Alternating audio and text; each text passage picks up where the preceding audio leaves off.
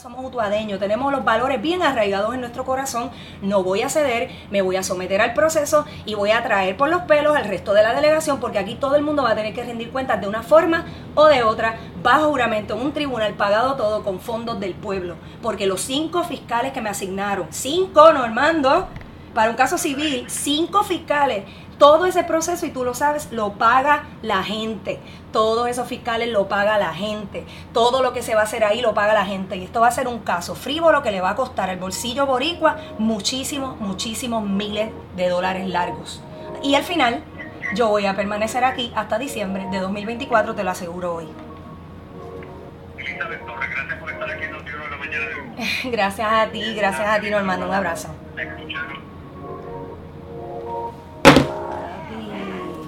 Soy Ricky. Yo no soy Ricky. Yo no renuncio, me someto al proceso.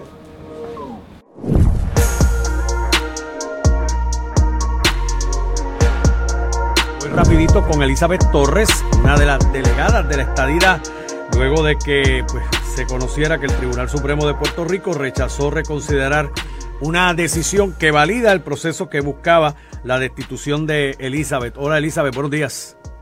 Buenos días, Normando, nuevamente.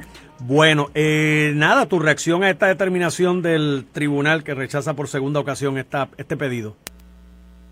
Yo creo que eh, es importantísimo que, el- que la ciudadanía comprenda que el- la petición que se le hizo al tribunal en esta ocasión es para que intervenga en el caso, para que haga un análisis del caso y tome una determinación, determinación que pudo haber sido que el caso se viese en su fondo o que por, por el contrario eh, sostener lo que dijo el juez de primera instancia de que el caso fuese, eh, eh, ¿verdad? Eh, eh, simplemente no se viese en su fondo para que la gente comprenda. El Tribunal Supremo me rechazó, rechazó intervenir, no quiere intervenir y hay que comprender que aquí lo que lo que está ocurriendo es que hay una pugna, ¿verdad? Yo estudié derecho, tengo algunas conexiones dentro de los tribunales y hay una pugna política ahora. En un inicio este caso se llevó para tratar de manchar mi, mi imagen.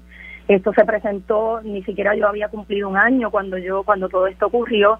El partido conocía los pormenores de la delegación, casi ningún delegado había asistido al Congreso, no era solamente yo, por unas situaciones relacionadas con el COVID-19 y otras cosas. Entonces ya se había pedido mi destitución.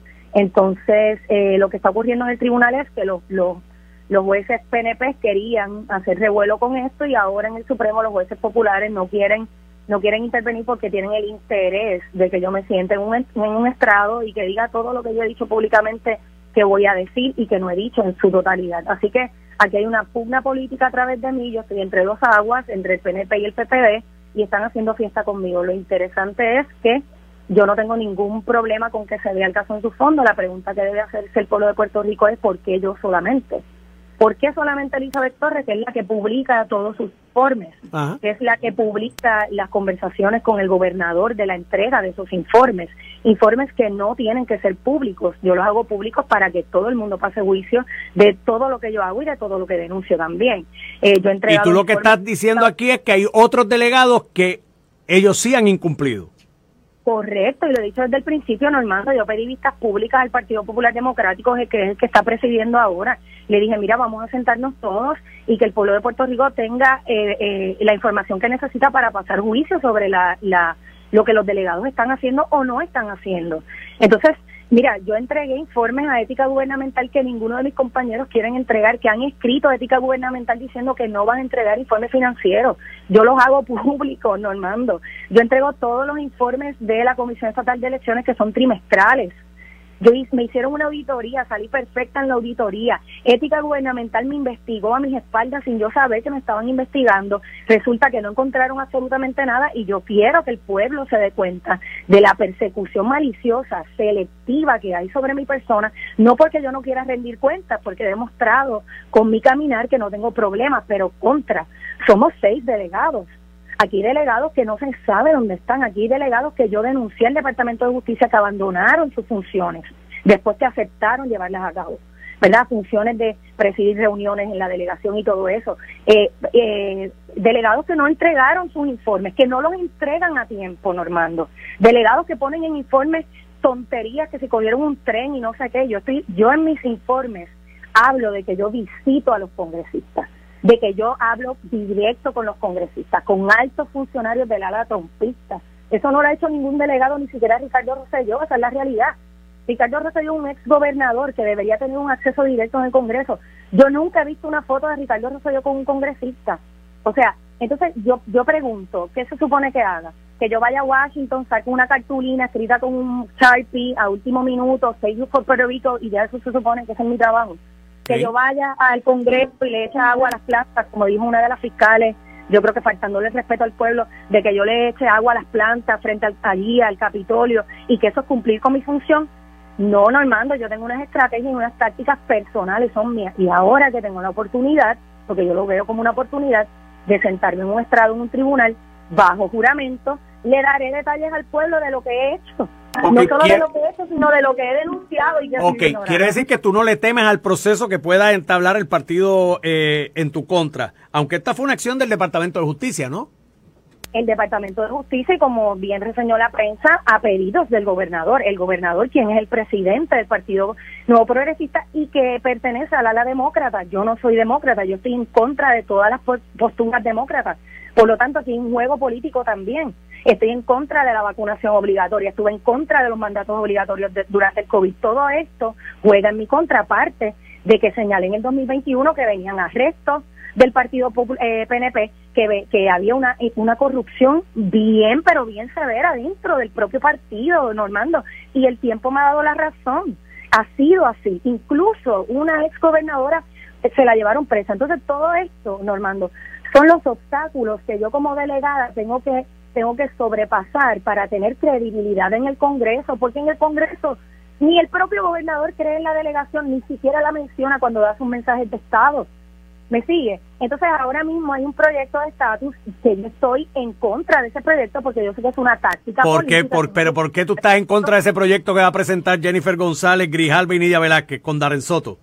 Ya, ya, ya lo contestaste. O sea, mira quiénes son. O sea, aquí la política tú sabes mejor que nadie, Normando, porque estás en ese ambiente de una forma o de otra.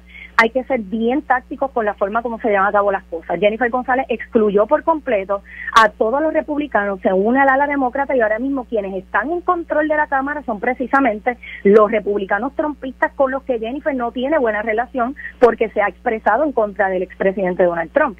Entonces, ¿cómo tú pretendes hacerle creer al pueblo tras todo, que esto es un proyecto de estabilidad. Ayer reseñó un periódico que esto era un proyecto de estabilidad. Esto es un proyecto de otra consulta. Y como tú recordarás, Normando, yo le solicité al gobernador una consulta avalada por el, el gobierno federal bajo la ley pública 103 y el gobernador se burló de mí públicamente porque yo estaba haciendo esa petición.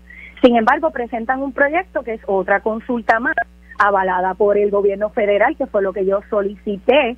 ¿Y qué pasa? Que los delegados en vez de empujar la estabilidad, están empujando un proyecto de de consulta. Para eso no fue que fuimos llamados porque eso invalida el resultado del 2020 cuando los propios delegados están haciendo petición por otra consulta. Pues entonces, si la consulta de 2020, como yo decía, no tiene ningún efecto en el Congreso, pues entonces la delegación nunca debió existir porque la delegación se crea como efecto directo de esa consulta. Entonces, estas cosas yo las voy a revelar en el tribunal para que la gente comprenda de dónde nacieron mis críticas.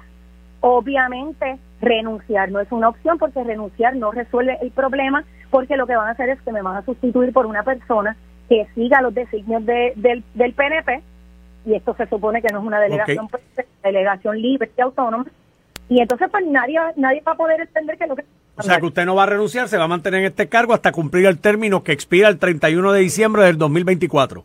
Yo no soy Ricardo Rosello, yo no renuncio. yo me someto al proceso, que es lo que él, debió hacer también, someterse al proceso. ¿Y usted va a aspirar al próximo ciclo electoral a alguna posición, Elizabeth?